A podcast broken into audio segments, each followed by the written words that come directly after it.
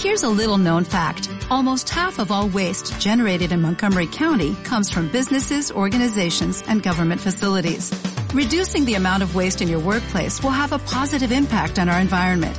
It can also save you money on your disposal costs. Reducing waste and recycling at your business is easy to do and is the law in Montgomery County. Make it your business to recycle right. Learn more at montgomerycountymd.gov slash recycle right or call 311.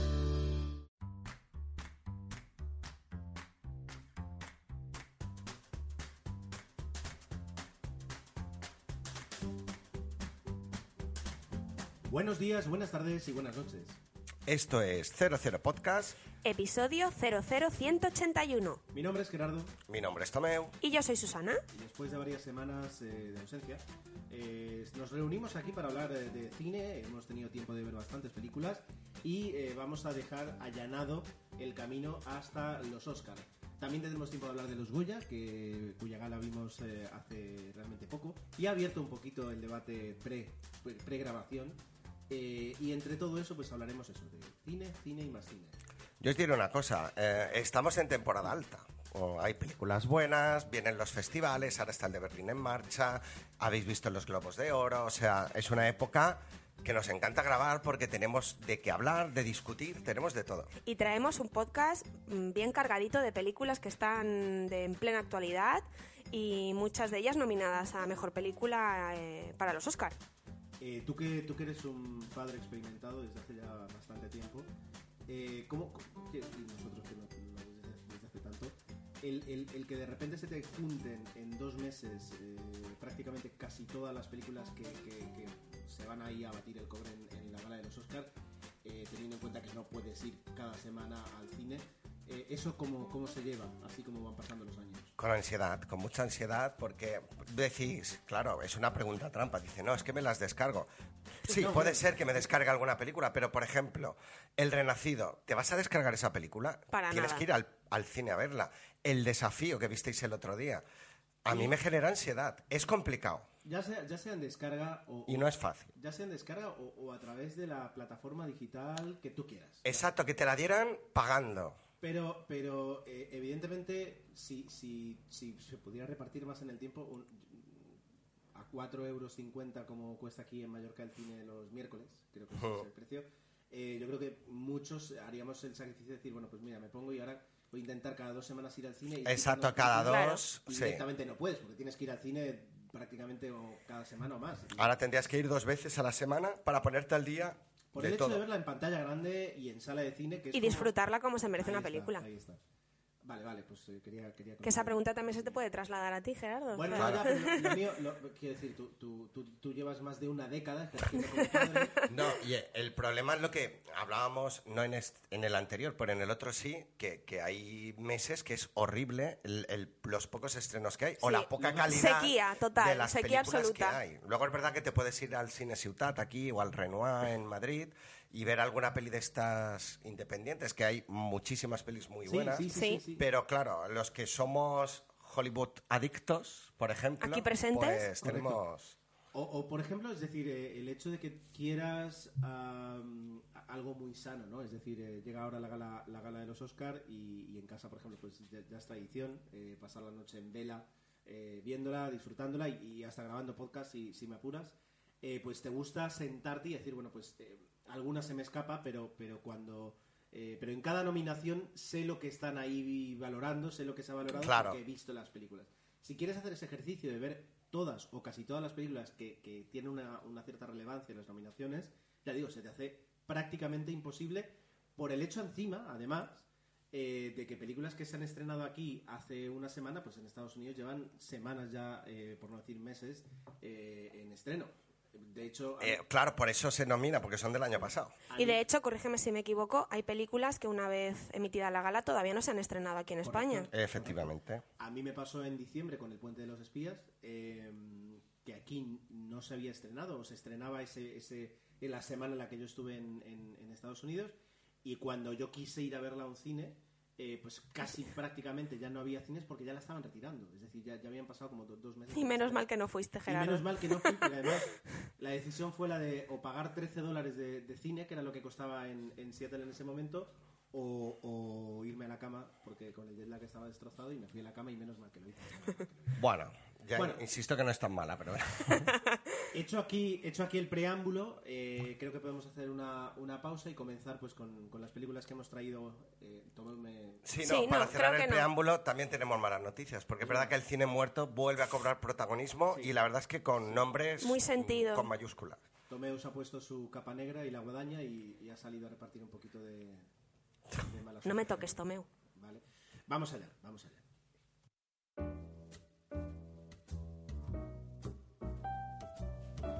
Podemos hacer una primera ronda de, de películas. Ah, Yo decía que Comentábamos hablo, por ejemplo, de de los micro. Goya y saco las cuatro españolas que he visto, las menciono como diciendo, ah, me pareció tal y me quito pues, cuatro. in- iniciemos hablando de los Goya. Estamos grabando ya, ¿eh? O sea, es... Ah, estás está- grabando. No, es que queda esto. No, no, pero queda bien, queda Pero bien. me estás dejando Que un poco espontáneo, evidencia. natural, ¿no?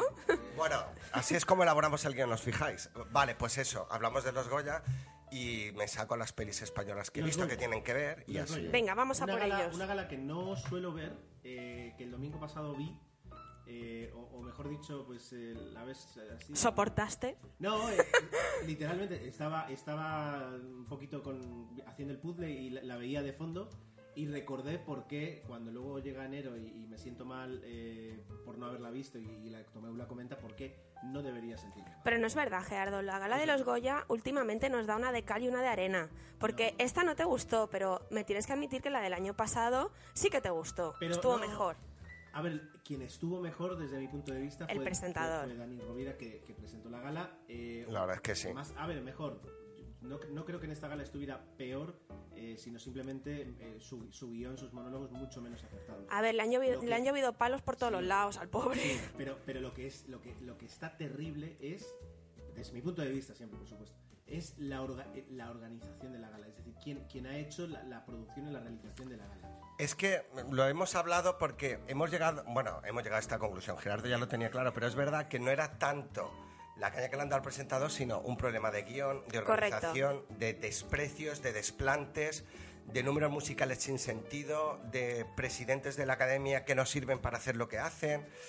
O sea, no viene tanto, o sea, son muchos pequeños despropósitos. Números anticuados, que- poco originales, que nos hace preguntar, ¿pero el fallo está en el presentador o está en el guion? Pero es que el guion lo hace el presentador, pero es que no creo que él conduzca, se planifique toda la gala, todas las tres, tres horas y media de gala que duró. Que, ojo, yo no me quejo por la extensión de la gala, ¿eh? es decir, yo una gala de los Oscars de tres horas y media, a mí que me gusta personalmente, la podría ver si eso se lleva de forma amena y la sabes conducir. Pero si te presentan un tostón, pues obviamente eso se hace pesado. Lo que ocurre es que aquí, por ejemplo, eh, cosas que se hacen en la gala. siempre- al final siempre se termina comparando con, con los Oscar.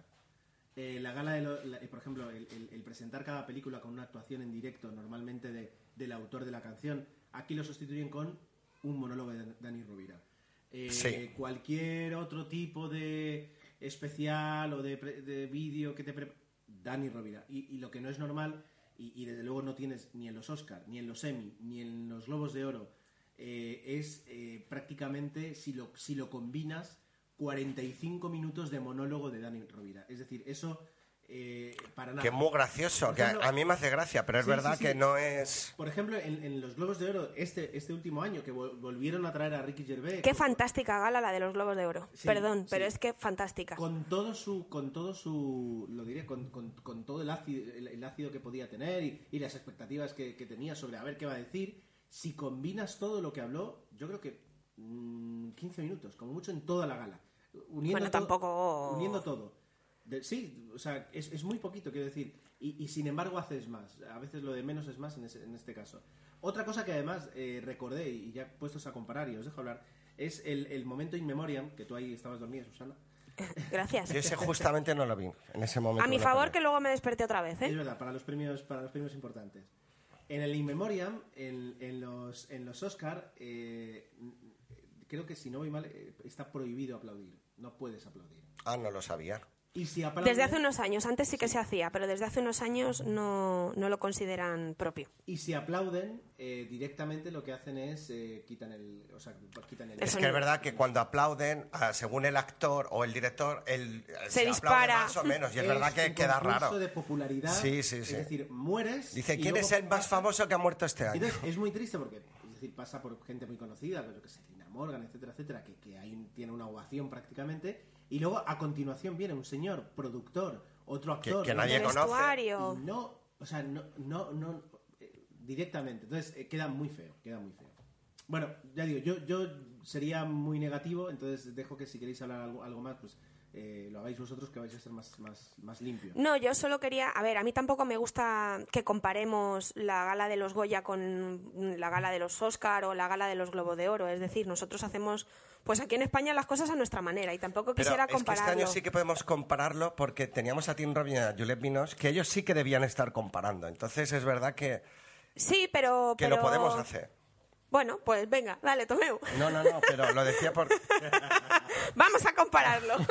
¿Queríais compararlo? Pues venga, vamos a No es compararlo. justo. No, lo que hemos hablado. De A ver, es verdad que ellos estaban al principio de la gala, los 10 primeros minutos, con una cara de póker, como diciendo, eh, ¿dónde nos han traído? ¿Dónde nos hemos es metido? que no se la quitó Tim Robbins en toda la gala. Sí, luego se la quitó un poco. Luego Pero dejaron de enfocarles.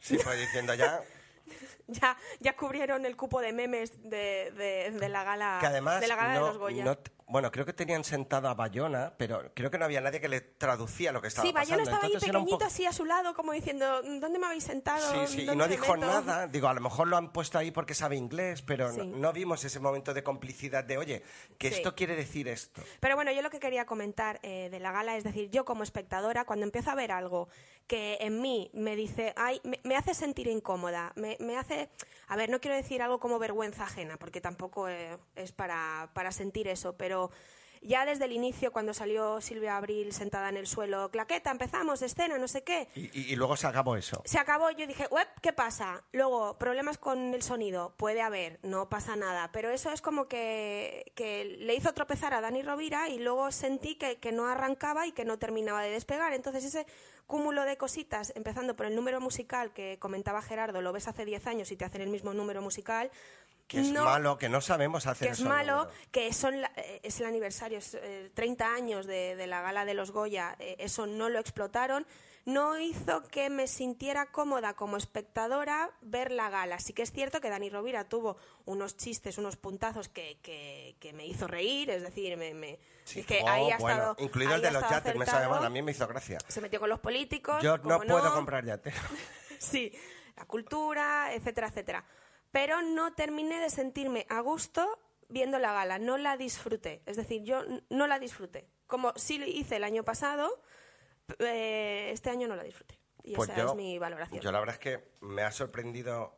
Bueno, yo me enteré de la polémica a dos días vista y me ha sorprendido un poco tanta crítica. Porque es verdad que yo, a lo mejor llamadme clásico, no, no, no cojo el Twitter y estoy con el móvil mirando, sino que disfruto de la gala y tal. Y entonces no haces- era. No haces dual screen. No.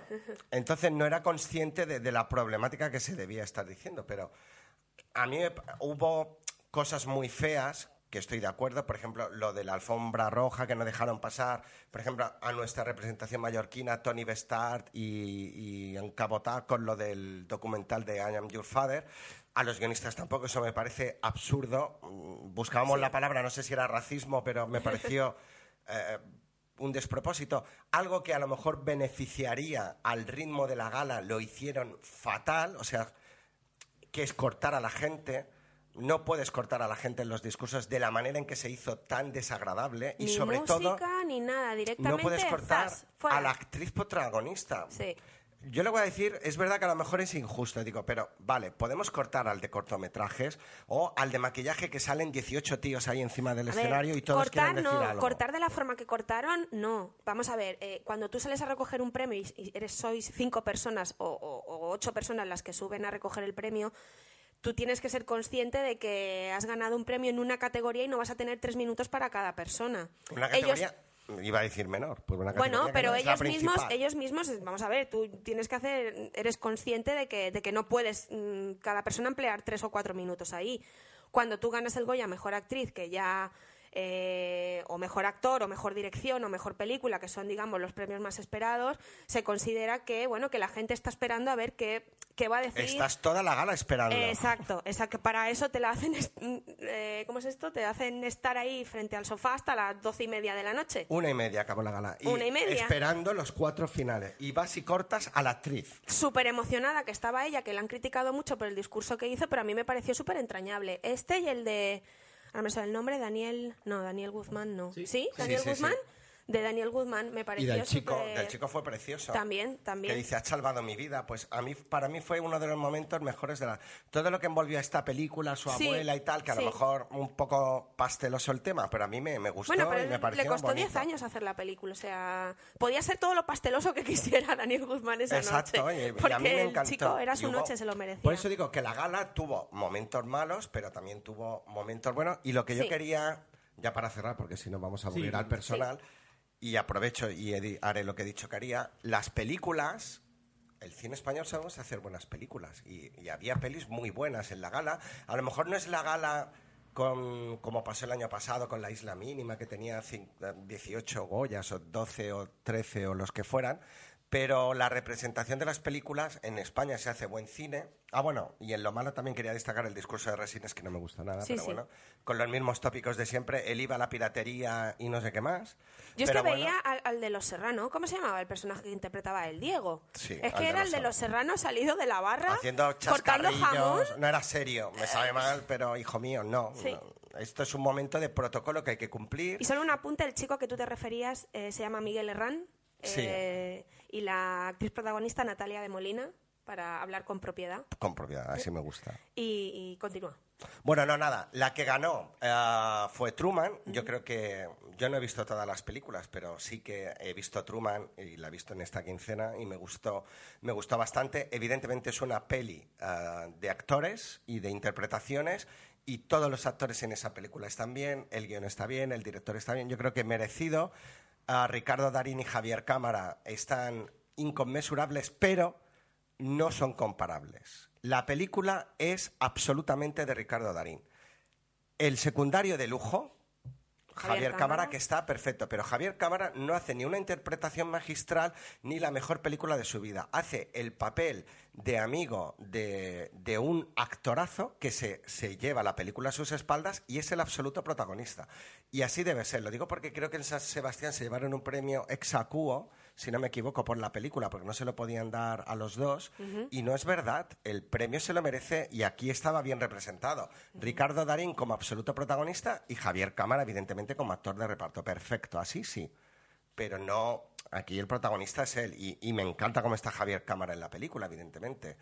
Pero hablan como de duelo interpretativo y es verdad que tal, pero siempre el que está por encima todo el rato es, Es Javier Ricardo. Cámara. Ah, Perdón, Ricardo Darín. Ricardo Darín. Que parece mentira que este hombre tiene sus detractores, pero actúa A mí bien, me me gusta mal. mucho, ¿eh? A ¿Hay mí me gusta mucho. ¿A alguien no le gusta Ricardo Darín? Hay gente que no- ya como que es a lo mejor postureo de que, pero yo creo que es un tío que sabe transformar el personaje, hacerse lo suyo, llevarlo a su terreno y Nosotros hacerlo visto- creíble, que es lo Me, difícil. me resulta un, un actor que hace unas, unas interpretaciones totalmente honestas. Sí, Bien descrito. bien- sí.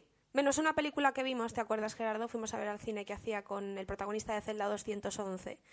Ahora no me acuerdo cómo se Ah, llamaba Ricardo, la... Ricardo Amán. Eh, eh, o sea, Ah, no, Alberto, Alberto Amán. Alberto Amán. Exacto. Sí, y que era, ¿cómo era? Crónica, crónica de un homicidio. Algo así que Sí, pero- pero- Ah, súper esta no la he destafa llegado a y ver, nada. sí. No, no importa la veas, bórrala de tus archivos Pero pendientes. Es porque, es porque el- el- el- la historia, la historia eh, eh, le, falta, le falta varias revisiones de guion para ser interesante. Pero bueno, no vamos a hablar de una película mala de Ricardo Darín porque ha hecho infinitas. Ya Bueno, ya- llevamos- otra de las películas- llevamos 18 minutos ya. Acaban, bueno, como ya, yo voy entrando ya en películas, más Venga, que va. en los Goya. Un día perfecto de Fernández León de Aranoa, que ganó, creo, al mejor guion, eh, guion adapta o guion original, si no me equivoco. Y bueno, con grandes actores de primer nombre como Benicio del Toro, Tim Robbins, y, la verdad es que la película ah, me gustó. No es la mejor película que he visto del año, pero es una película valiente, es una película de denuncia, es una película que te muestra el mundo de la ayuda humanitaria desde dentro. La verdad es que es una película que yo recomiendo. Eh, simplemente el guion de la sencillez que tiene saca, eh, yo creo que es la virtud, ¿no? Es, necesitamos conseguir una cuerda para sacar un cadáver de un pozo que si el cadáver se pudre, ese pozo de agua, agua, agua que permite que un X número de personas en una población puedan vivir, ah, si no, pues se les quita lo- algo tan básico como es el agua. Pues esa, iba a decir, esa puñetera cuerda, todo lo que puede llevar detrás de, de- de cómo funciona el mundo, ¿no? Es increíble y me encantó, eh, desde la sencillez, el poder sacar una historia que tiene muchísima punta, muchísima mala leche, aunque la película no, no va de eso, pero la verdad es que me encantó. Qué profundo una- estás hoy, Tomeu. Te estoy ¿Has escuchando y estás súper profundo hoy, ¿eh? No, pues la película creo que es- lo, lo digo por esto, porque para mí es un buen ejemplo. Es una película que mezcla actores americanos, actores españoles, ah, Sergi López, que está ahí, que también tiene su pequeño papel. Y es una película muy buen rodada, que es una película que se puede ver en cualquier parte del mundo. As- eh, es por hacer la comparativa. Tú ves la gala de los Goyas y la llamaríamos españolada, pero ves a Truman o ves a Un Día Perfecto o incluso Regresión, que también la he visto, y ves una película que se puede vender en cualquier parte del mundo. Esa es la diferencia. Y ahora que la la gala de los Goya no la pueden ver en América porque es que no se van a enterar. no, no se van a pero enterar. pueden ver Un Día Perfecto y van a decir, qué buena película. Esa es la diferencia. Y ahora que la mencionas, Regresión, eh, una, de la una de las películas más esperadas, porque era el regreso de, de Alejandro Amenábar, no ha estado nominada en ninguna categoría en, en los Goyas. No hemos tenido, por esa parte, esa, esa visita al extranjero como podía ser de, de Emma Watson. ¿Qué te ha parecido Regresión? Pues me ha decepcionado porque es verdad que el, el nivel estaba alto. Además coincidió con el estreno de la última de Shyamalan, el- La Visita. La Visita. Entonces era fácil hacer la comparación, ¿no? Porque son dos directores que intentan un poco sorprender con su cine y tal.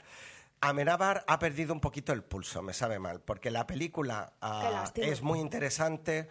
La historia que cuenta, el- lo que es la premisa, cuando ya entiendes por qué se llama regresión, al final de la película entiendes el, el motivo de por qué ha hecho una película sobre esto, y te das cuenta de que le falta. Emma Watson se la ve venir, ese es el problema. El problema es que se la ve venir y, ¿Es una y el personaje predecible? Bastante predecible. Algo que Amenábar no nos tiene acostumbrados, es decir, él No siempre ha yo- sorprendido en sus películas. Yo cuando vi el tráiler les dije, ahora voy a, voy a parecer pretencioso y me encanta. Venga, les dale. dije, voy a poneros en un sobre cerrado lo que va a pasar en esta película a raíz del tráiler.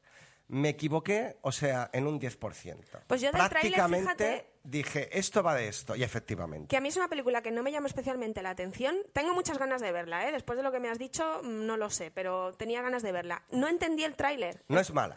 No es mala, pero, yo el tráiler no lo entendí. Es decir, ¿qué La- me quiere contar esta película? Es que ese es el problema. La- al final intenta mezclar, y, y es un juego en, en la película, el, el- lo que ocurre, pero creo que no lo acaba de hacer convincente. Es que Bueno.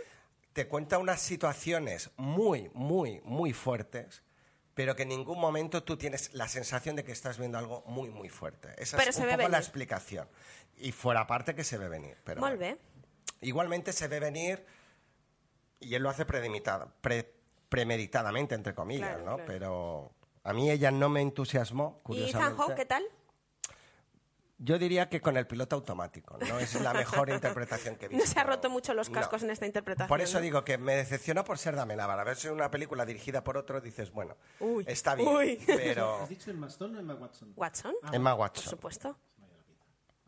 Bueno, y para cerrar la terna de películas españolas, y ya Venga, con esto va. acabo, era La Gran Noche. Mi gran noche. Mi gran noche, no, una mención rápida, gracias al comentario de Susana la- Vila, y, me, y gustóme. Vista. Y gustóme porque es verdad que fue una película que, que me ha sorprendido Es en fresca cuanto total, es- a que aquí te puede gustar más o menos, pero hay un alarde de dirección alucinante, un 10. Tiene un Si ritmo capaz- frenético. Es un ritmo frenético, muy difícil de rodar esta película. Todos los actores están haciendo cosas todo el rato. Es muy, es como una montaña rusa y la verdad es que funciona. Mm. Realmente debo admitir que todos están muy graciosos. Rafael, Blanca Suárez. Blanca, Blanca está estupendísima.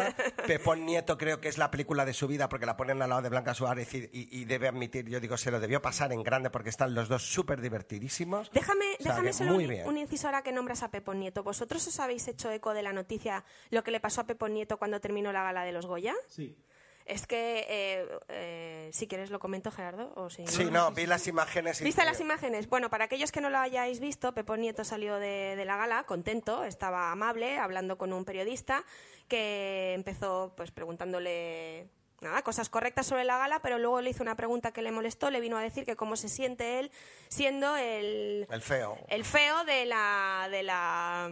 Le ha dicho, no, dice, te, han sentado entre... entre No, salió a presentar el premio Eso, sal- entre dos chicas que primero el presentador dijo, eh, perdón, el periodista dijo mal el nombre de las dos. Ahí Pepón le corrigió y ya se mosqueó y luego dijo que él era el, el- típico, feo. ¿no? Las, dos, las dos chicas guapas rodeando al, al chico simpático.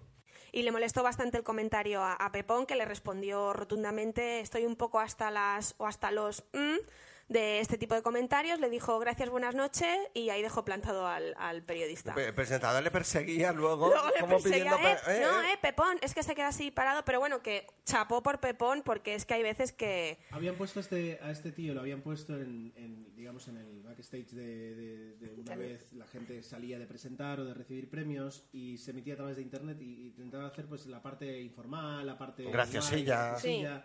Y, y bueno, eh, pues... Le salió un poco mal al, queda- al queda pobre presentador. estos formatos de vamos a hacerlo así como no no no o sea no tiene no tiene sentido no tiene sentido me gustó mucho más por ejemplo y la estoy comparando otra vez Ya en- estamos. sí en- Cerrémoslo, Goya, en ya. los- no no no en los globos de oro eh, lo que había era eh, había gente de Instagram de, de la red social eh, sacando fotos eh, tenían muy pocos segundos antes de que fueran a presentar los premios se paraban en un momento y les sacaban una foto entonces estuvieron sacando eh, publicando en la cuenta de Instagram de, de los Oscar fotografías Globos de oro. Oscar, no, Globos de Oro. Globos de Oro, fotografías de la gente que iba, que, eh, que venía, pero eh, con un posado muy, muy especial que, que dijera algo. eh, al fin y al cabo son actores. Pues es para decir, nada es ofensivo, tú en ese momento lo que te sale de... Claro, es ameno. muy espontáneo. exclusivo, Exacto. Es un contenido exclusivo que, que, que- que- que- que complementa lo que luego ves. Eso- Y una red social como Instagram que ahora está, vamos. Está por encima de Sí. Twitter. Muy Bueno, bien. Ya está, ¿no? ¿Ya? Sí, yo Sí. he cerrado cuatro películas así del Ya tirón, no pero bueno. más porque- No, ya no hablaré más. No, me quedan dos todavía. Si quieres puedes irte. Vale, perfecto. Bueno, pues nada, gracias por venir. Muy bien. Me voy a casa. Ahí está, ahí está. Quédate aquí, Tomeo, quédate, quédate. Bien, No, pues- porque quiero escuchar, Gerardo, y te voy a espolear lo que vas a decir para fastidiarte. Quiero escuchar tu comentario o vuestro comentario de Creep, que me muero de ganas. Creep, no, Creed. Crit. Creep, Creep. No, Creep es- era una película de miedo de, Jeepers de mi Creepers. época jovencita. Creed es un apellido. Bueno, pues eh, venga, Venga, vamos, va. A, vamos a vamos a ello.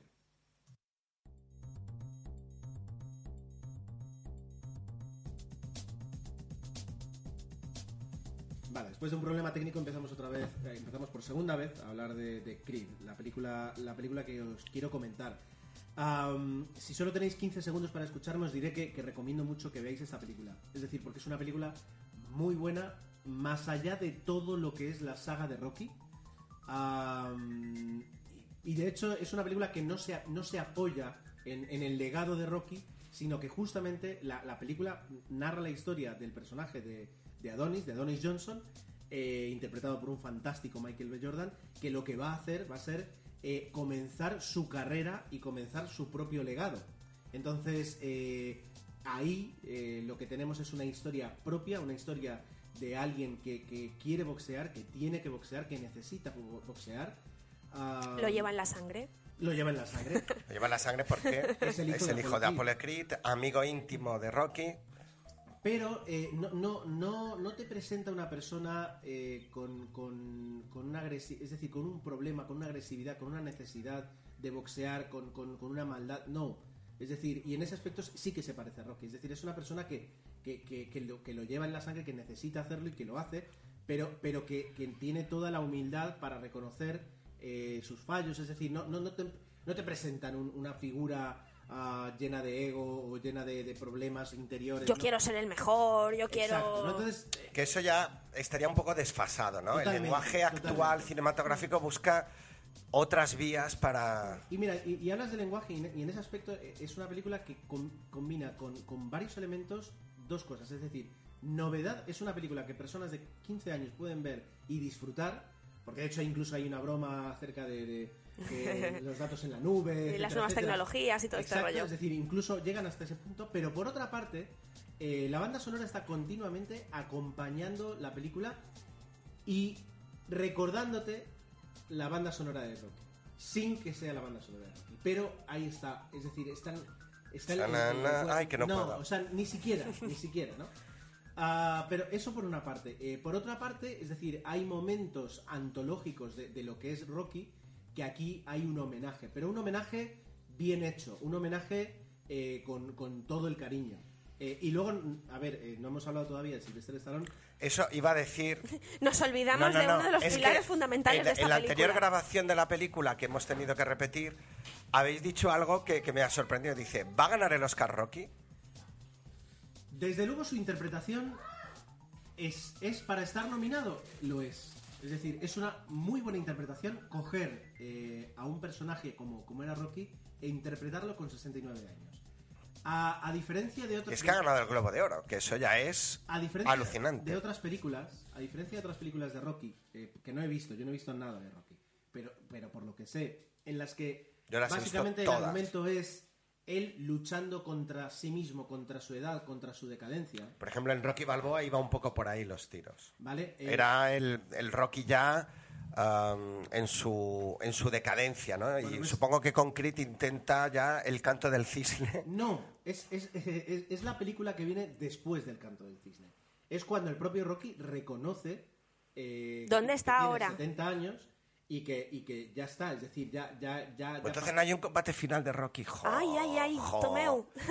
Vale, No pero- digas nada, Gerardo. De hecho, estaba leyendo antes en la trivia de que es muy interesante el, el cómo él mismo, Sylvester Stallone, dice, oye, pues me tengo que mirar al espejo y veo a un tío de 70 años y cómo eso lo, lo llevas a una película donde le dices a un chaval, oye, que yo, yo ya estoy mayor, que yo ya no puedo hacer nada. Es decir, yo ya no soy el Rocky de, de- de la... de- de- Que, que además era un Rocky que es la, es la esencia de Rocky, ¿no? Que aguantaba los golpes una y otra vez. Pero aquí se habla de los golpes de la vida, ¿verdad, Gerardo? No, no, no, pero... ¿Ves cómo está súper la profundo broma, hoy, es que ahora Tomeu? me he hecho gracia a mí mismo. Me he hecho Pero a ver, pero mismo. aparte la película tiene un guion eh, brillante. Es una película que va totalmente Es que me, sorprende y me alegra mucho que digáis eso. Totalmente. La actuación de, de Sylvester Stallone está claro que el protagonista es el personaje eh, Sí, Adonis. Creep. Adonis, exacto. Donnie, Donnie. Creed, Donnie, perdón, Creed. como se hace llamar él. Pero eh, Sylvester Stallone es que te olvidas completamente que la persona que estás viendo es Sylvester Stallone. Tú estás viendo a Rocky Balboa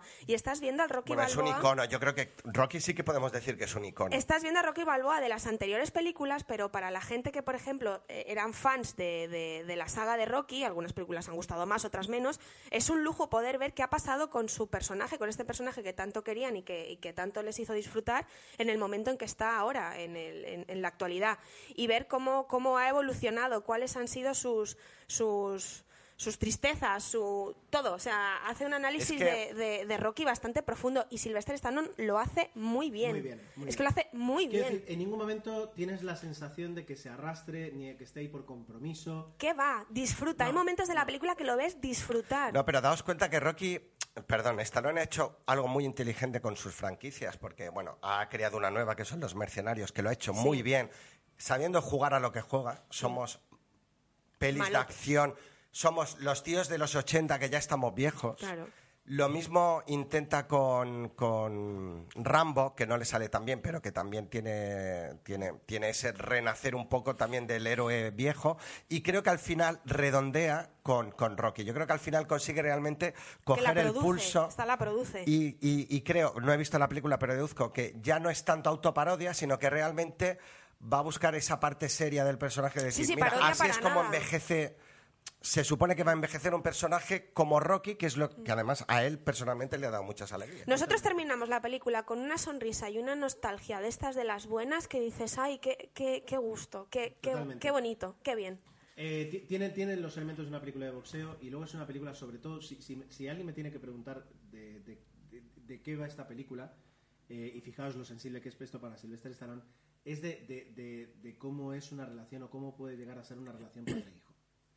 Eh, Muy duro. Y de hecho, y de hecho, y aquí va un micro spoiler, micro spoiler, en un momento de la película aparece una foto de Sylvester Stallone con su hijo, con su propio hijo. Su hijo Fijaos que hay, la anterior era sobre él, la anterior era sobre, sobre el hijo, o sea, la quinta creo que era, es que al final no sé cuántas hay, pero bueno, el otro día daban en la tele la de, creo que era la 4, que aparecía con, bueno, el famoso combate ruso, donde los rusos tenían la mejor tecnología y él se entrenaba en un granero. Esa película, si la ves ahora, chirría un poco, pero la verdad es que eh, mediante el boxeo hablaban un poco de esa guerra fría que había en aquella época, o sea que al final yo creo que Rocky, con sus altos y bajos, sí que ha dado buena. Pero digo, Creed es, es una pasada. Es decir, eh, merece mucho la pena. La banda sonora es espectacular. Escenas de Filadelfia, escenas de Los Ángeles.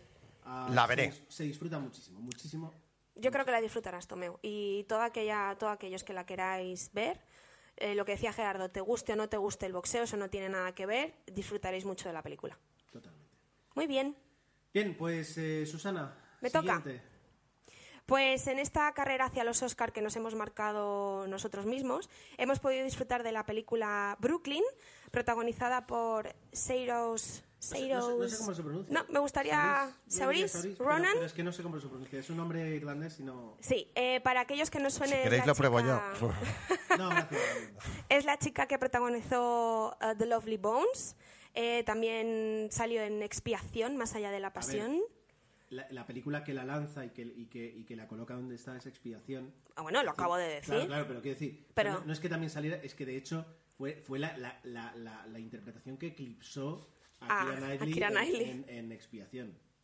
Vale, bien. Entonces, la película está nominada a Mejor Película, Mejor Guión Adaptado y Mejor Actriz. Pero esta se ha principal. estrenado ya en, en- en España, creo que no, ¿no? Pone eh, eh, estreno en febrero del 2016. Lo que no sabemos es si está al caer. Este fin de semana no se ha estrenado. No sé si será No, el este no. siguiente o cerca. eh, Este- estará cerca. Bueno, la película es una, es una delicia. Es, eh, cuenta la historia de Eilish, que es la, la chica la que interpreta la señorita Ronan, que me sale más, es más fácil el apellido que el nombre. Es una chica, es una joven irlandesa que decide emigrar hacia los, hacia los Estados Unidos porque 26 de febrero se estrena en España, Pues mira. es decir, el mismo fin de semana que... De los que de Oscar. los Oscar, exacto. Bien, ¿no? Contentos todos. Perfecto. sí, por lo que Habrá que ir al cine primero antes de ver la gala. Bueno, no pasa nada. No pasa nada. Eh, el caso, la película es ella, ella y solo ella. Tiene un par de actores secundarios que, ¿cómo es esto? La, la acompañan muy bien, pero creo que en toda la película solo hay tres o cuatro escenas como mucho en la que ella no salen. Ella está espectacular. Tuve la oportunidad de ver la película y aquí me voy a acabar mi propia tumba, pero bueno, que sea lo que Dios quiera. En versión original, gracias Gerardo por hacerme ver la película en versión original, porque sí que es cierto que gana muchísimo. Ella, bueno, y todos los actores eh, ponen un acento irlandés. Me dice Gerardo, ¿ves? ¿Ves el acento? ¿Ves el acento? Que esto es algo que a lo mejor la ves al castellano y no lo Evidentemente. y no, lo y no lo detectas y, y eso en la interpretación eh, luego pierde mucho pero bueno pues eso cuenta la historia de, de una joven irlandesa que emigra hacia los Estados Unidos para encontrar una nueva vida y ahí labrarse su futuro la historia va pasando poco a poco es decir te la va narrando como si no te contara nada pero es que en realidad te lo, te lo está contando todo, va sucediendo, va pasando, vas disfrutando de la película, vas disfrutando de los decorados, vas disfrutando de la actuación, del, del, del, del maquillaje, de Pues los qué peinados. sorpresa. Sí, es decir, eh, vamos a ver, está dirigida a, a- a un público en concreto. Es decir, si eres amante de las novelas del siglo XVIII... Bueno, a mí me encantó Sentido y Sensibilidad, por ejemplo. Ahí voy, Me ahí encanta voy. esa película. Ahí voy, es decir, si tú eres un espectador que te gusta Fast and Furious o... mm, no sé, no se me ocurre ahora otra franquicia así importante. También me gusta. entendemos. Pero bueno, a mí me ha gustado, por ejemplo, Creed y me ha gustado Brooklyn. O sea, que aquí para gustos A colores. eso vamos. A eso vamos. Es una película muy recomendable. Eh, Amaya nos dejó un comentario en Facebook diciendo que es una de las películas que se tienen que ver. Es una película que hay que ver. Estoy totalmente de acuerdo con ella. Se la recomiendo a todo el mundo y le deseo mucha suerte en la gala a la actriz protagonista porque es cierto que hace una actuación muy, muy, muy buena. Y hasta aquí puedo leer. Qué bien, suena bien. Muy bien, pues eh, hemos hecho una primera ronda. Eh, vamos a darle tiempo a Tomeo que prepare, yo qué sé, 16, fotos más, 16 películas más de las que hablar. Perfecto. Y, y continuamos.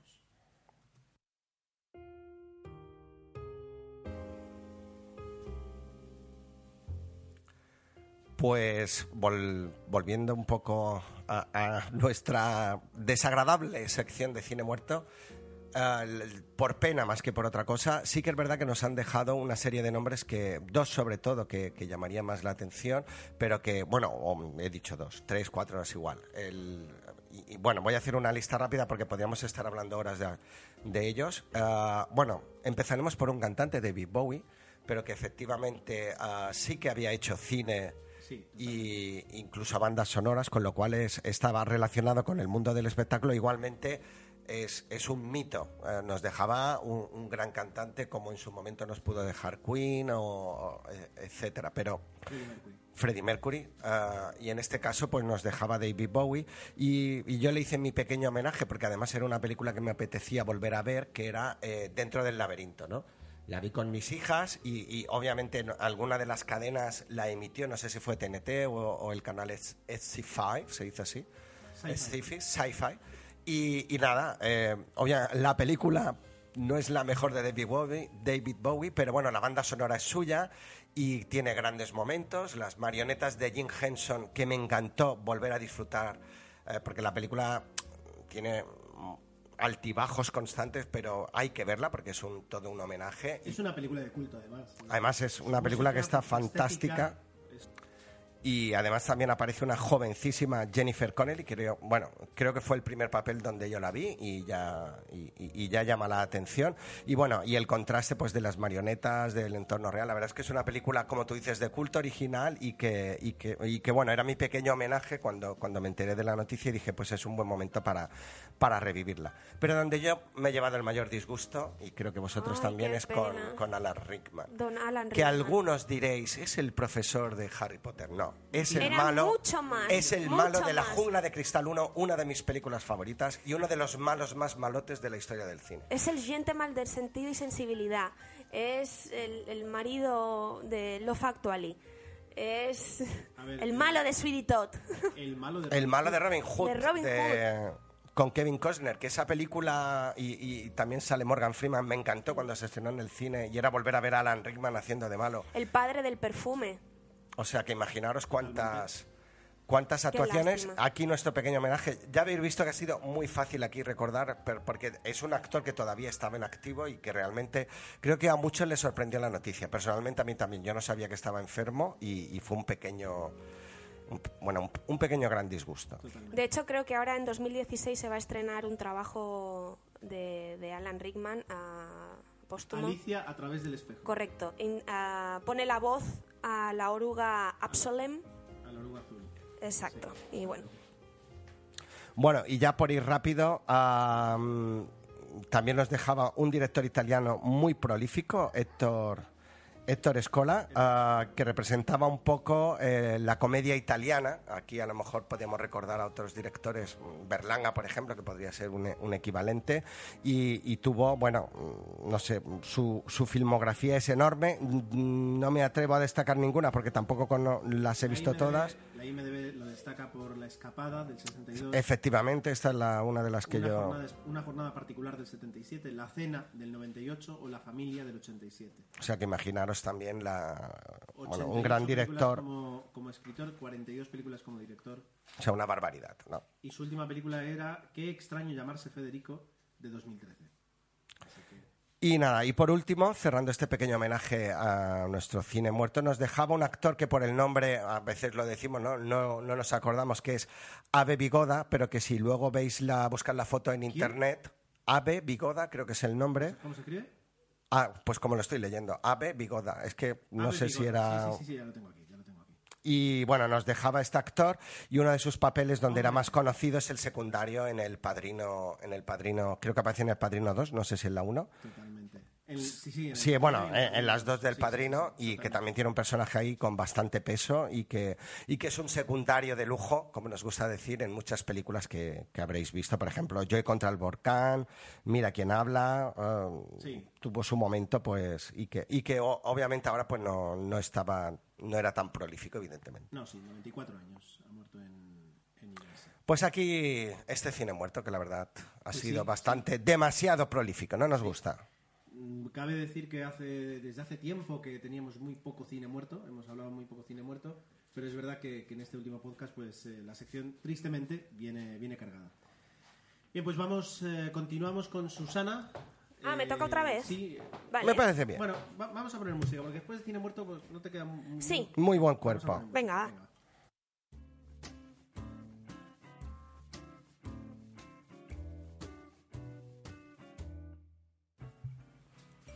Vale, pues me toca. eh, seguimos. Te toca un chequeo. Me toca, me toca un chequeo. Eh, la siguiente película de la que voy a hablar. eh, a ver, ¿cómo lo digo? ¿Cómo lo dices? Es una película que a priori, a ver, a priori, es dura. Es muy dura. Se titula Room, la habitación. Protagonizada por una fantástica Brie Larson y un excepcional niñito de nueve años eh, llamado Jacob Tremblay. Vale, gracias Gerardo. Jacob Tremblay. Eh, la película interpreta a un niño de 5 años que está encerrado junto a su madre, eh, la joven Brie Larson. eh, su personaje se llama Joy. en una habitación en contra de su voluntad, pues años antes ella fue secuestrada por un individuo sin alma, escrúpulos ni corazón que la, la tiene encerrada en una especie de zulo mm, barra una cabaña. Entonces, ahora vosotros muchos pensaréis que esto os suena a algo. La película, si bien no está basada, sí que está inspirada en los hechos que le pasó a Natasha Campos. Ni siquiera inspirada, es decir, eh, lo que dice el director es que no, no hay ninguna conexión, No, pero el, el Pero te de- hace pensar, el hecho de obviamente. que eso ocurriera fue lo que a él dijo, bueno, pues yo podría hacer una película sobre alguien que le pasara algo así. Exacto. Punto. No, no, no, No, no, no. busquemos nada más. Entonces, así como en la anterior película que os he comentado, Brooklyn, la absoluta protagonista era la, la actriz principal, en este caso la protagonista es Brie Larson, pero el niño en realidad te das cuenta a medida que ves la película que está centrada totalmente en él. Es la visión de un niño de 5 años eh, que hasta ese momento su mundo han sido esas cuatro paredes, acompañado por, por su madre eh, la cual me recordó mucho a La vida es bella, eh, cuando el protagonista hace ver a su hijo una realidad que a fin de cuentas no es la que están viviendo, pero te hace ver como una madre un padre protege a, a su hijo de cualquier, de cualquier mal, y eso es lo que ella le hace ver en esa habitación. Y bueno, el tráiler ya nos va contando, o sea, ya nos muestra más de lo que en realidad quisiéramos ver, pero hay un momento de la película que, que bueno, eh, consigue eh, liberarse de esas, de esas cuatro paredes. El momento es espectacular y hasta aquí puedo, puedo decir. Y cómo el, el mundo empieza a ser mundo a los ojos de, de este niño y, y- y, por supuesto, para, para, para su madre. Entonces, eh, la- no me has quitado el mal rollo, ¿eh? Madre mía. No, es que, es que es así, es decir, es una película brutal. Ya con el tráiler se me pusieron los pelos de punta. Si, si no pensabais verla, en serio, merece la pena disfrutar de este ratito que de verdad no os va, a pa- no os- sabéis que yo soy muy aprensiva y no os va, no os va a hacer pasar, no os va a hacer pasarlo mal, sino os va a hacer sentir muchas emociones buenas, malas, pero más buenas.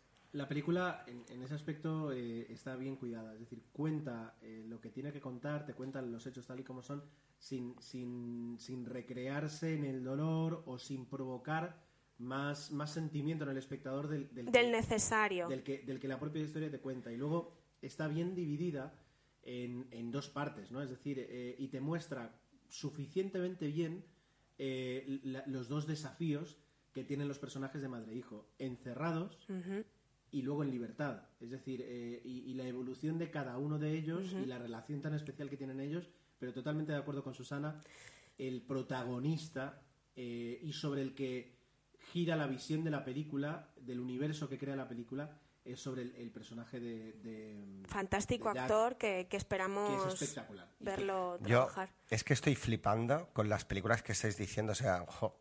Sí, sí, es que O sea, en serio. parece que este año las películas tienen En bastante... serio, este año estamos disfrutando porque de verdad todas las películas. Yo que llevo retraso estoy nervioso, Susana. Alguna nominación, o sea, las estamos viendo con un gusto, estamos esperando la gala con, con, con unas ganas Es y que hoy, vais hoy muy preparados con buenas pelis, porque no Sí. siempre puedes decir, ay, pues No. mira, ah, ah", y hoy queremos ver el renacido. Aquí meto ¡shuf! el es una lástima que no lo traigamos para hoy, pero Yo a ver si queremos la semana que viene cae seguro.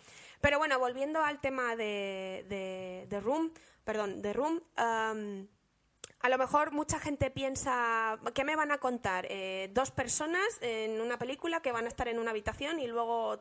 No, en serio, hay mucho que desarrollar. La magia del cine, la magia de hacer una buena película, la magia de hacer un, un guion delicado, una buena dirección, eh, está en, en- en las cosas que a, a priori parece que, que no te van a contar nada, pero que en realidad eh, hace, hace, el director en esta película hace un trabajo exquisito. O sea, yo no sé si, en los Globos de Oro creo que no se llevó ningún, ningún premio.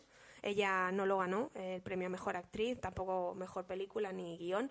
Pero las nominaciones son bien merecidas y, ahora mismo que he visto Brooklyn, o sea, ahora mismo a Mejor Protagonista am, Femenina, hemos podido ver Brooklyn y hemos podido ver Room, yo me inclino más por Brie Larson. Pero claro, me falta ver a la siempre espectacular Kate Blanchett y al resto de, de actrices nominadas. Pero, pero bueno, ya, ya veremos. El caso es que Room es... es, eh, es que me emociono hablando de la película, en serio. Qué fuerte. Es, es, es brutal. No sé quién le dijo a Gerardo, ¿has visto Room ya? ¿Has visto Room ya? Sí, sí, sí. ¿Has visto Pero se ha Room estrenado ya? esta también. Esta sí que se ha estrenado, creo, Sí. ¿eh? Eh, ahora os lo digo. Pues debió durar poquito igualmente. Yo es que tengo aquí abierto la IMDB, pero me pone la fecha de, bueno, de Irlanda el 15 de Fíjate, enero. no sé. 8,3 Puede ser que haya llegado aquí. Puede Yo que creo que sí que la, han, que la han estrenado. Es que me suena Pero mucho me el da rabia póster, porque creo son que esas sí. películas que no llaman la atención al público. Es una película que no tiene... Que si no te recomiendan, yo no la Exacto, hubiera ido a ver. Que no tiene Y un creo que la veré marketing ahora. brutal, ni una, distribu- ni, un- ni una distribución. Nos han gastado cantidades millonarias en distribuir esta película, pero son películas que al espectador, le- de verdad, eh, disfrutas de buen cine, disfrutas de buenas actuaciones, disfrutas de historias conmovedoras y con mensaje y, y- y sentidas. Esta es la misión de un podcast como 00 Podcast. Exacto. En Estados Unidos se estrenó el 4 de septiembre Fíjate. Ya ni a. y en Japón se va a estrenar el 8 de abril. ¡Ostras! ¿Y aquí? Vamos bien, aquí no lo pone. No. Vaya. Creo, creo que ya está. Ahora miraré, la- en- entraré en la oficina a ver si está... Y, y bueno, eh, esta es mi valoración personal, eh, pero, pero vamos, yo creo que esta película no va a dejar indiferente a nadie. Gerardo todo el rato me preguntaba, ¿estás bien? ¿Estás bien? Yo he estado ¿Estás viendo un bien?". poco el tráiler mientras hablaba y te pone los pelos de punta, ¿eh? O sea, que no sé yo, no sé yo. Brutal, brutal, brutal. Mira, pues mira, eh, fecha de estreno la misma que la del otro, el 26 de febrero. 26 de febrero, muy bien. Todos al cine el 26 de febrero. Madre mía, bueno, hacemos una maratón, empezamos a las 12 de la mañana, vemos la peli y luego ya los Oscars. Bueno, sí, un doblete en el cine. algo así. Que bueno, Gerardo lo ha dicho al principio de, de este episodio, pero esperamos el equipo de 00 Podcast, todo el que podamos, estaremos ahí la noche de los Oscars. Bueno, mínimo Bueno, eso dos. es algo que comentaremos luego al final. Ah, vale, ok. Es que me hacía ilusión Pero, decirlo. pero bueno, ya ay, yo creo que ya el siguiente podcast ya os podéis imaginar cuándo va a ser y de qué va a ser, ¿eh? O sea que Eso es algo que hablaremos al final. perfecto. Bueno. Eh, Tú o yo, Gerardo. Tú o yo. Venga tú, venga tú. Venga, como ¿Cuántas- queráis. ¿Cuántas películas nos traes? No, ¿16? yo he visto 14, muchas más, pero Pi. creo que la que merecía o con la que merece acabar hoy 00 Podcast es Acabará con Spotlight. Tomeu. Tomeo. ¿eh? Ah. Ah, bueno, pues me parece mejor que empiece yo, porque me gusta más acabar con esta película. Eh, bueno, Los Odiosos 8, la nueva película Oh. o la última película de Quentin Tarantino. Quentin. ah, de Quentin Tarantino, Ahí está. en la cual yo decía, digo, bueno, yo no sé si está en los Oscars y vosotros me habéis corregido, digo, Sí, sí, sí, sí que, que está, concretamente con tres nominaciones Mejor actriz. Banda de reparto, banda sonora y qué más. Ennio Morricone. Y creo que había uno técnico por ahí que ahora no me acuerdo. Pero bueno, sí, Ennio Morricone. Eh, ¿Qué decir de la película? Bueno, lo primero, ¿cuál era la anterior de encadenado? Django. Django. Fotografía. Y fotografía. La de Django. Django, ojo, Django, que es un peliculón, ¿eh? Es que todos, ah, bueno, por lo que yo pude leer, yo lo- lo ahora me estaba, estaba pensando en algunos comentarios que me habéis hecho y creo que tenéis más razón que un santo, pero yo voy a veces al cine con la información que sé o que no sé. Yo Uy, la, única información que tenía o que pude lle- llegar a ver y es la que transmito, porque yo creo que es lo más honesto cuando haces un comentario de una película. Eh, no vale luego, es que me he leído toda la información en la IMDB. Esto está bien a lo mejor para, Datos para sentar, crade- sentar cátedra, pero es con la información que yo voy a ver la película. Y decían que iba a ser como una especie de continuación, o que quería o pretendía ser una continuación de la película de Django. Al final ah, se, de, bueno, se desliga totalmente y nos cuenta una única historia y eh, vuelve a ser y, y ahí es donde están las virtudes y los defectos de la película, un homenaje al western y yo creo que más allá del western, el spaghetti western. ¿no? Le ha dado a, Tarantino subgénero. ahora por esto del western. Él era ¿eh? muy Quiere- fan de las películas del oeste. Yo no me gustan nada las películas del oeste. He visto muchas con mis padres y nunca me han gustado, con lo cual he visto da- Regreso al Futuro 3, si se puede Imagínate, catalogar Pues por así. eso no me gustó Regresar al Futuro 3 porque iba del oeste. Al final, eh, la película eh, utiliza el género como excusa pues para volver a mostrarnos al Tarantino de siempre, con su forma de entender el cine, los diálogos y obviamente sus increchendo. La película efectivamente es un increchendo constante de una historia que nos va a contar de un grupo de de personas que se reúnen en una casa, prácticamente el 80% de la película es en esa casa Es y toda la hermano- tensión... Es un gran hermano. Una- no, me recordaba mucho a. Reservoir Dogs, eh, que están ahí también todos Ah. en... eh, ve- yo creo que hay mucho de esa película en esta.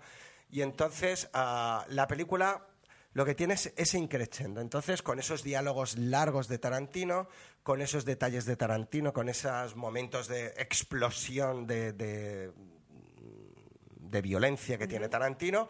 Y a mí la película me gusta, pero es verdad que al intentar hacer ese homenaje y al intentar ser ah, a lo mejor excesivamente, mm, no sé, ah, Tarantino, eh, en algún momento se puede hacer aburrida.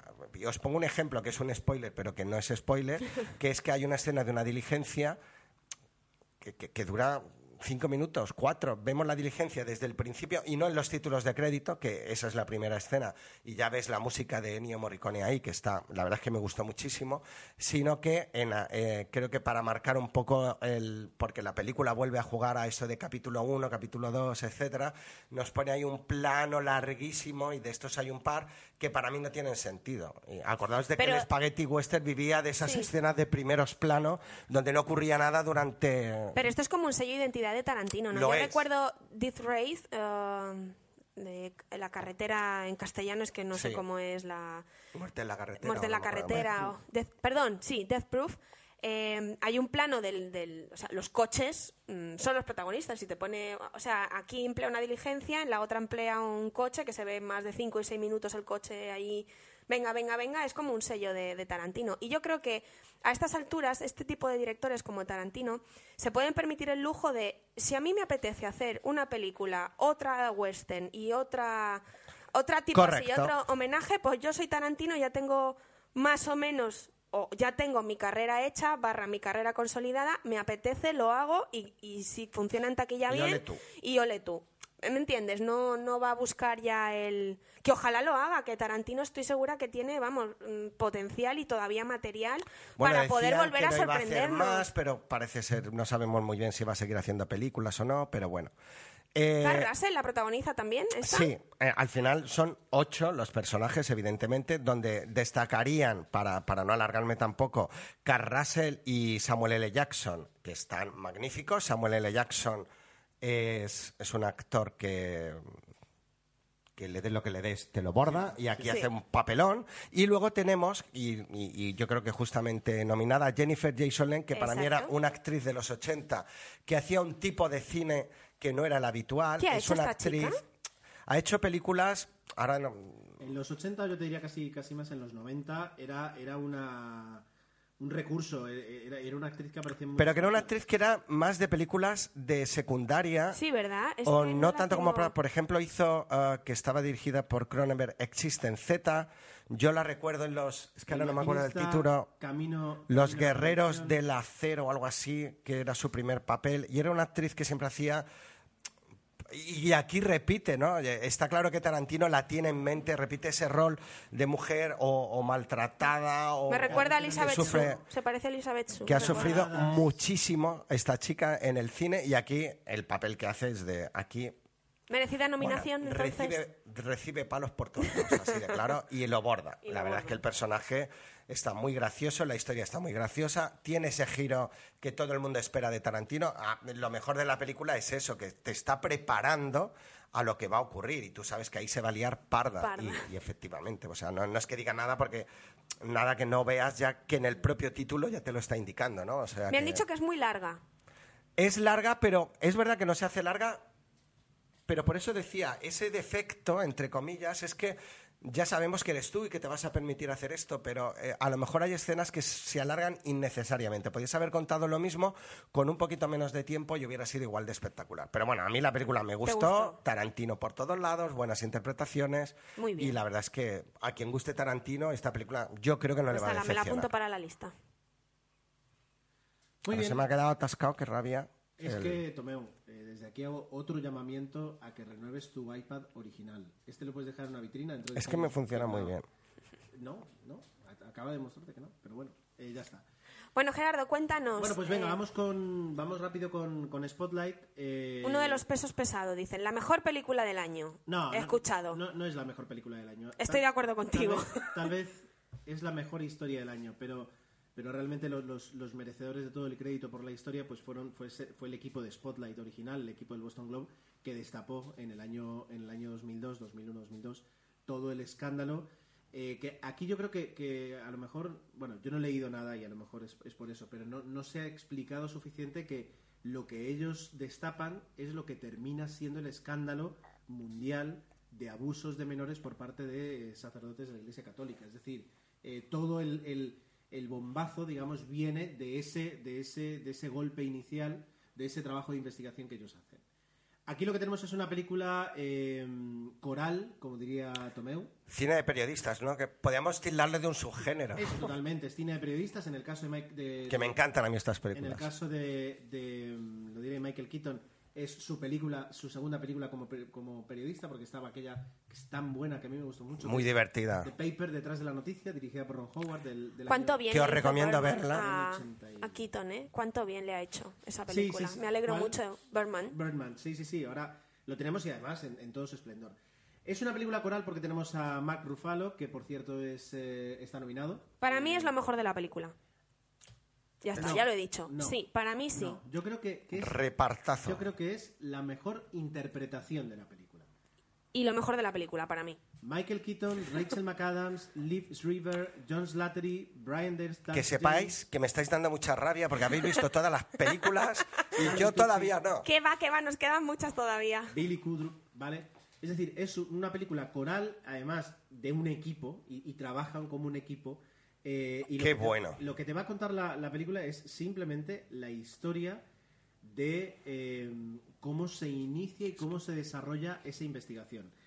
Comentada por periodistas, de hecho, lo, lo escuché el otro día en, en el- en una versión extendida del, del podcast de, bueno, del, del programa de radio que hacen solo para podcast de la Cultureta, eh, pues hablaban de que, de que las películas de periodistas tienen, tienen, dos, tienen dos defectos normalmente. Una es que llenan de épica un trabajo que no tiene nada, que no hay esos momentos de, en la redacción, esos discursos tal.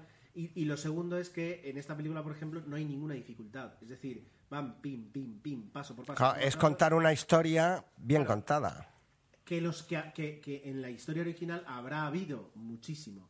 Pero bueno, a la hora de reducir una película, pues te quedas un poco con. con- Que- con- con- quieres contar lo máximo. Pero que el referente de este tipo de cine me viene con todos los hombres del presidente, con Dustin Hoffman y Robert Redford. Me recuerda mucho esa se película. respira, se respira eh, ese, ese mismo olor de, de redacción de periódico eh, que busca la verdad. Eso, eso lo tienes también. Eh, y también hay muchísimo juego con fuentes, abogados, confesiones, eh, Testigos, testigos, víctimas. víctimas, es decir, todo eso está ahí. Entonces, es lo, terminas de ver la película, que terminamos de verla con Susana, y es en plan.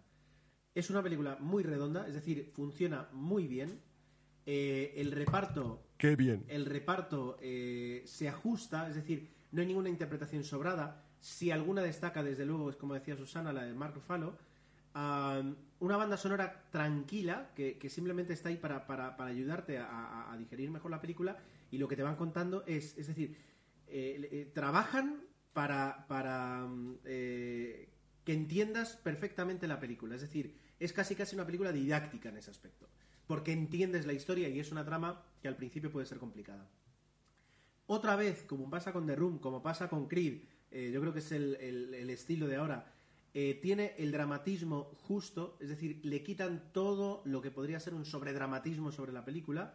Eh, no hay, no, hay No prácticamente- van a herir tu sensibilidad. ni tampoco hay prácticamente lágrimas por parte de los protagonistas.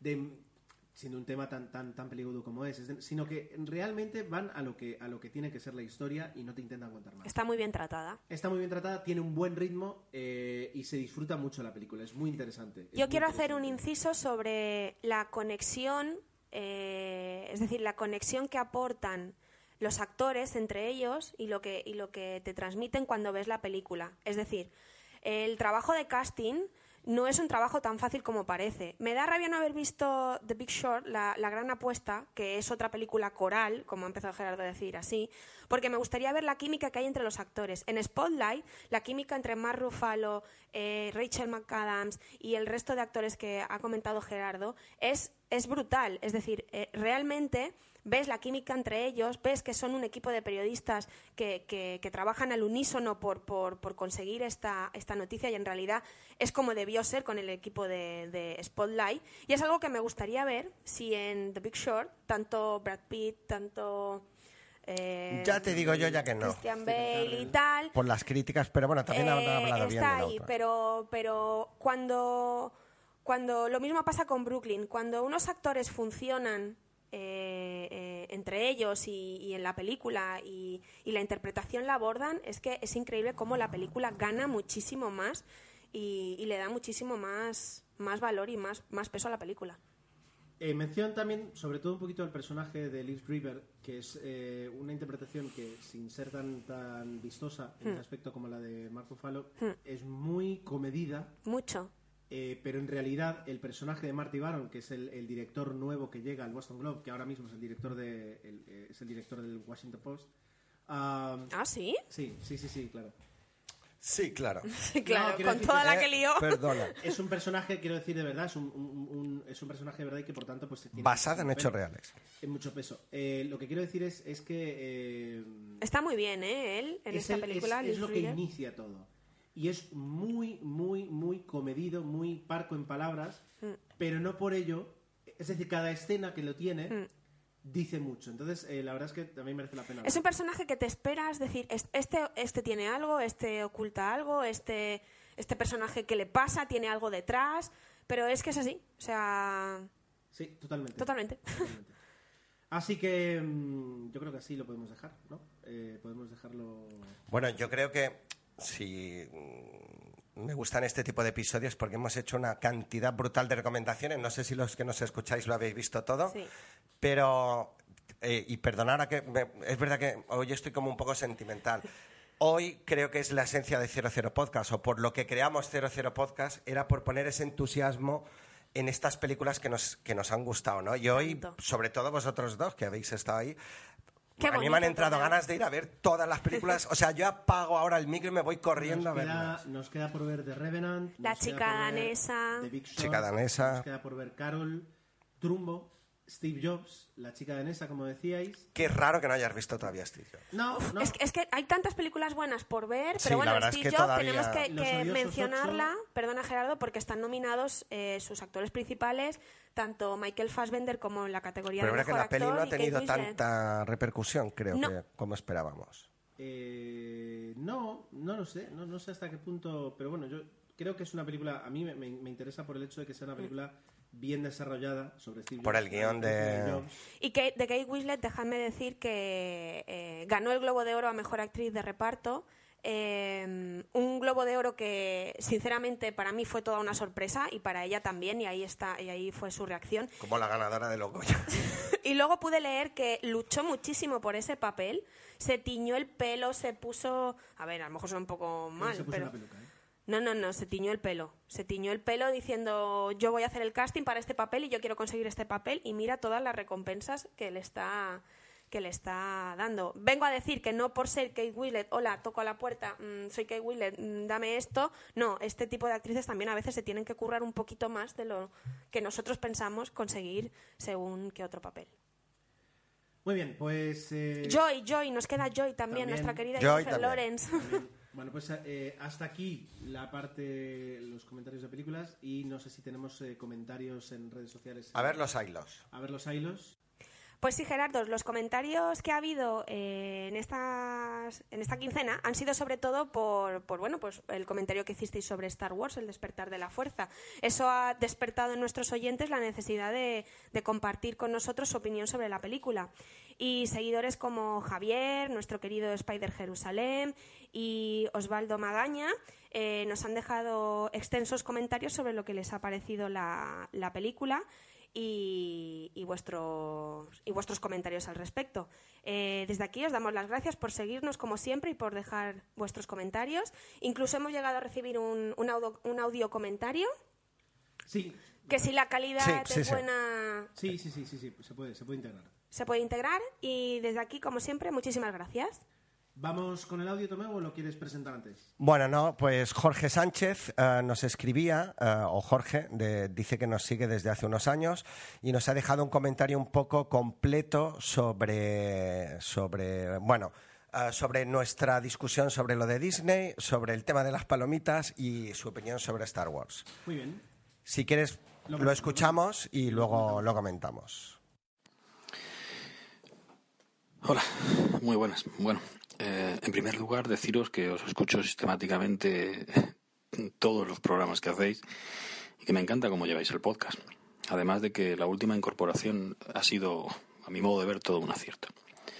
Bueno, después de escuchar el último, el de Star Wars, he pensado daros mi opinión sobre la película y sobre algunos de vuestros comentarios. Soy de la opinión de Gerardo cuando dice que si Disney tiene los derechos es ella la que decide cómo se debe promocionar su película. Es ella la que contrata a una empresa de publicidad que, que es la que se encarga de todo el merchandising y de toda la promoción de, de ella. Me imagino que cuando Tomeu dice que él le haría también ganar dinero con su forma de promocionarla, pues lo haría. Pero a lo mejor los de Disney piensan que cuando quieren que todo se promocione y se haga de acuerdo con sus normas es porque si no se siguen sus normas, tal vez no ganarían el dinero que ellos piensan. Bueno, eh, sobre esto eh, es curioso que en alguna ocasión le he oído decir a Tomeu que las palomitas en los cines están son muy caras y que los precios que tienen son realmente abusivos. Eh, Sobre esto le diría que es algo parecido, creo. Sobre esto le diría que, que las palomitas están ahí para comprarlas, pero que no es obligatorio hacerlo.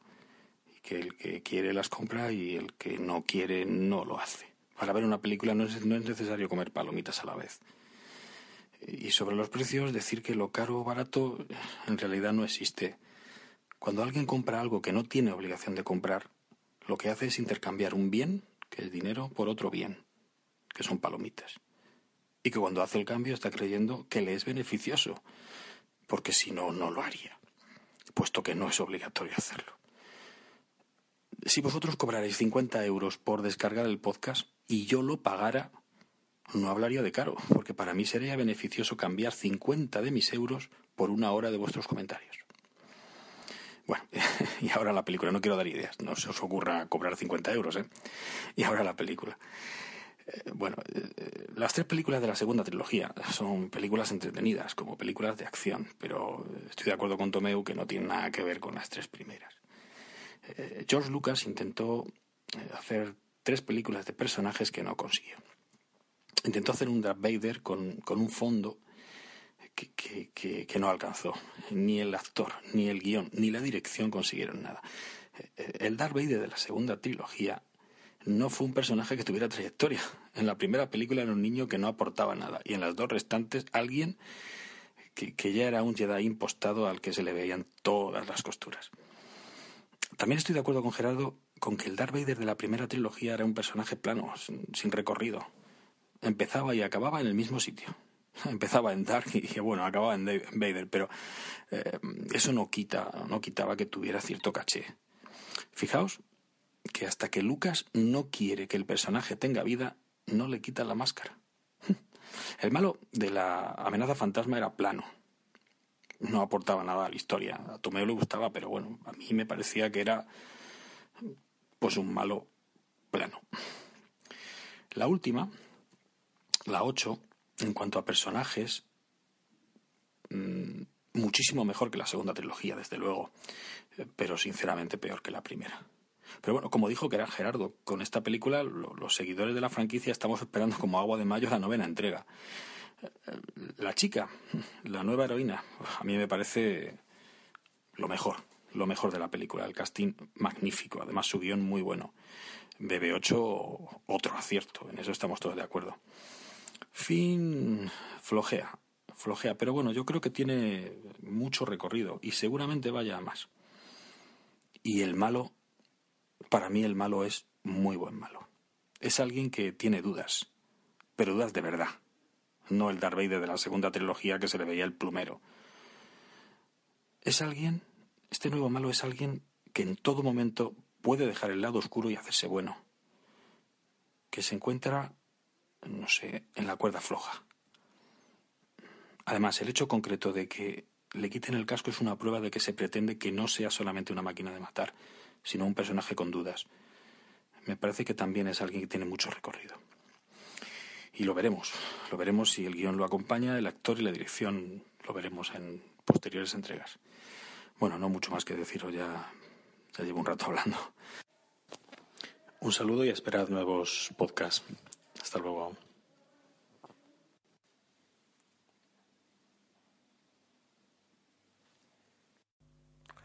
Pues muchas gracias, Jorge. La verdad es que nos ha hecho ilusión y nos ha encantado. La verdad es que tú sirves para esto, ¿eh? la entonación que has utilizado, la tranquilidad, lo que has querido transmitir, aunque yo discrepo en algunas cosas, evidentemente. Eh, la verdad es que lo estábamos comentando con Gerardo y Susana, nos ha gustado mucho. O sea, que eh, te animamos tanto a ti como a otros a a que nos enviéis audios y, como veis siempre les vamos a dar prioridad por encima de cualquier otra, otro comentario. Sobre lo que has dicho, bueno, mm, creo sinceramente que no se me entendió cuando dije lo de Disney. Claro que Disney... no, me refiero, o que no me explique bien, claro.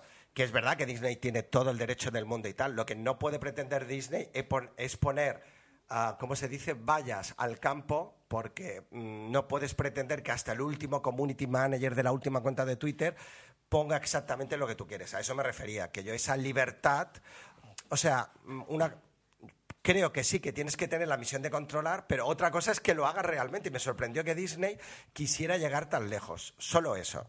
Ellos tienen todos los derechos están ganando muchísimo dinero y gracias a mí han ganado un montón, porque yo he ido a ver la película en 2D, en 3D, me he comprado el, el BB8. No me digáis, por favor, que estáis empezando otra vez. No, no, no, no. Mezcles tu función de, o sea, tu trabajo como community manager con tu, con, No, lo venía a decir que yo he dado a ganar muchísimo dinero sin necesidad de hacer Twitch ni nada, que como me gusta la franquicia, pues me ha gastado el dinero. así es que Mercadona me tendría que poner aquí una alfombra roja porque con, pues debería. el dinero que le hago a ganar. Pero bueno, es que es el negocio. Bueno, no, que no se me entendió bien. Yo obviamente defiendo, cada uno es libre de, Pero encuentro que quiso ir más allá.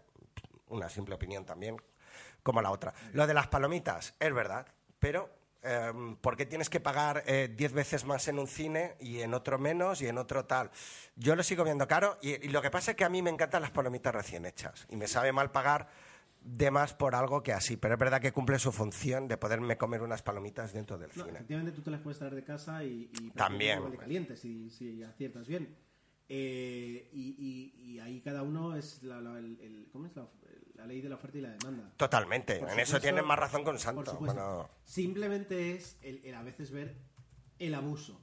El abuso. Sí, es. Quiero decir, pero a ver, ¿abusa alguien que se pone a vender paraguas en una boca de metro a 10 euros cuando llueve? Bueno, está ahí. ¿Se aprovecha de la situación? Pues sí. Está ahí. Es, es a veces, eh, quiero decir, eh, es un poco en plan, oye, ¿cómo me puedes...? O sea, quiero decir, estás ganando un, 6.000%, ¿no? pero bueno, ya Pero yo entiendo a Jorge y tiene y me gusta el comentario porque dice, oye, nos quejamos, pero que esto es libre. Si no las quieres, no te las comas. Y eso en eso tiene razón. En ese aspecto tiene razón. Pero bueno. Y para acabar, gracias por el comentario de, Star Wars. Has hecho una disección en la cual, insisto, yo no comparto lo de Darth Vader porque no olvidemos que es un icono, o sea, es uno de los malos más malotes. Me ha encantado lo de que empieza con Darth y acaba con Vader, pues sí. Y, no comparto tampoco lo del, lo del malo. Sí que toda la otra referencia que has hecho al casting coincidimos bastante. A mí el malo en este caso también me, parece plano, pero es verdad que voy, a darle ese voto de confianza y vamos a ver si realmente va a tener recorrido o no. Quizás es pronto para, para criticarlo, con lo cual yo voy a esperar un poquito a ver la siguiente que ya tiene fecha de estreno es en diciembre del año que viene, 2017. En mayo y al final ya se va, se nos va para diciembre, pero bueno. Muy bien, pues... del 2017 eh, del año que viene, o sea que todavía queda casi dos años. Vamos a, vamos a cerrar ya el podcast, eh, que se nos ha ido un poquito de, hora, pero bueno, eh, creo que después de tantas semanas pues nos ha venido muy bien hablar de tanto cine. por mi parte nada más, solo añadir que el próximo será un especial de los Oscar, que intentaremos de alguna forma que esté muy pegada la, grabación, es decir, que los comentarios sean lo más pegado a la gala. Todavía no hemos decidido el formato, ya veremos cómo lo haremos. Eh, algo haremos, algo, haremos. Tenemos eh, muchas ganas este año. Así que esperad, digamos, para el 29, entre el 29 de febrero y el 1 de marzo, mm. esperad ahí un, un, especial. Ah, eso, por mi parte nada más. Muchas gracias como siempre por escucharnos, por estar con nosotros y nos volvemos a oír muy prontito en el próximo episodio de 00 Podcast. Adiós. Adiós. Hasta luego. o sea, yo me despido, vosotros no vais a. es que como tú te gusta cerrar. Ay, sí, es verdad. bueno, venga, la web es 00podcast.es. Sí, lo dices así. El mail es cero. es que como no los dejan, ah, cuando lo decimos con súper cariño, vamos a ser como así despreciativos, a ver si alguno se anima. Que recibimos comentarios, ¿eh? Lo que pasa es que nos gustaría recibir más. Después de recibir cuatro minutos de audio comentario, dices que no... Muy bien. El correo es 00podcast.gmail.com. Eh, nos podéis enviar audios, vídeos, lo que queráis. Eh, nuestra cuenta de Twitter es arroba 00podcast, nuestra página de Facebook, facebook.com barra 00podcast, ahí estamos eh, con una super community manager que es Susana, que la, la ha devuelto a la vida. Eh, en la medida de lo posible. En la medida, sí, en la medida que... Pero es muchísimo más de lo de antes, con lo cual... Un incremento del 500%. Exacto. Y como siempre, estamos ávidos de, conocer vuestros comentarios, vuestras posturas, vuestras opiniones, vuestros consejos, críticas, sugerencias, lo que queráis en redes sociales y más allá. Nuestras cuentas personales, por si acaso, es arroba ger7, la mía, el burro primero, eh, arroba susiantic eh, con Y y CH final y arroba tomeu00. Ahora sí. Ger7, lo has dicho. Lo he dicho. Es que estaba contestando al mail de Jorge mientras. Muy bien.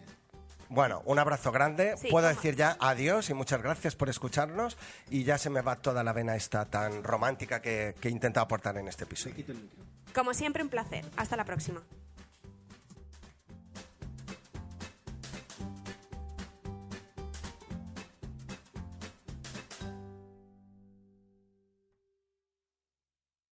As a new Western Union customer, you can enjoy a $0 transfer fee on your first international online money transfer. Send money to your family and friends back home the fast, easy, and reliable way. Visit westernunion.com or download our app today to get started, and your first transfer fee is on us. FX gains apply, not available for credit cards and transfers to Cuba. Services offered by Western Union Financial Services, Inc., and MLS 906983 or Western Union International Services, LLC, and MLS 906985.